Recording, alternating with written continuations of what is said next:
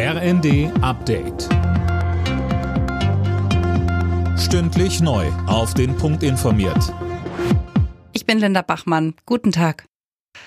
In Sachsen bleibt die Lage in Sachen Waldbrände extrem angespannt. Es regnet zwar, Tim Britztrup, das reicht aber nicht. Vom zuständigen Landratsamt heißt es, es falle nicht genug Regen, um das Brandverhalten und den Aufwand bei den Löscharbeiten zu beeinflussen. Seit Tagen sind hunderte Feuerwehrleute in der sächsischen Schweiz im Einsatz. Die Bundeswehr unterstützt das Ganze mit 13 Löschhubschraubern. Seit vergangenem Montag sind vier Feuerwehrleute verletzt worden. Im Waldbrandgebiet in Brandenburg ist die Lage aktuell unter Kontrolle. Dort wird in den nächsten Tagen allerdings wieder Hitze und Trockenheit erwartet. Papst Franziskus bringt seinen Rücktritt ins Spiel. Der 85-Jährige hat nach seiner Kanada-Reise gesagt, dass er in Zukunft nicht mehr so oft verreisen will oder eben zurücktreten. Zuletzt hatte es immer wieder Spekulationen in die Richtung gegeben.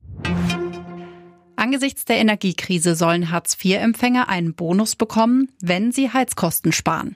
Das hat FDP-Fraktionsvize Köhler vorgeschlagen. Mehr von Tom Husse. Derzeit sind die gestiegenen Preise für viele Menschen der wichtigste Anreiz, um Gas einzusparen, sagte Köhler dem RND. Bei Hartz-IV-Empfängern würde dieser Anreiz fehlen, da die Kosten in der Regel vollständig vom Jobcenter übernommen werden. Köhler schlägt deshalb vor, dass Hartz-IV-Empfänger, die weniger Gas verbrauchen, einen Großteil der eingesparten Heizkosten ausbezahlt bekommen.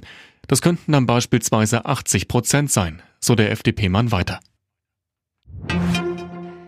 Immer mehr Städte in Deutschland knipsen das Licht an Wahrzeichen und markanten Gebäuden aus, um Energie zu sparen. Das geht aus einer Umfrage des evangelischen Pressedienstes hervor.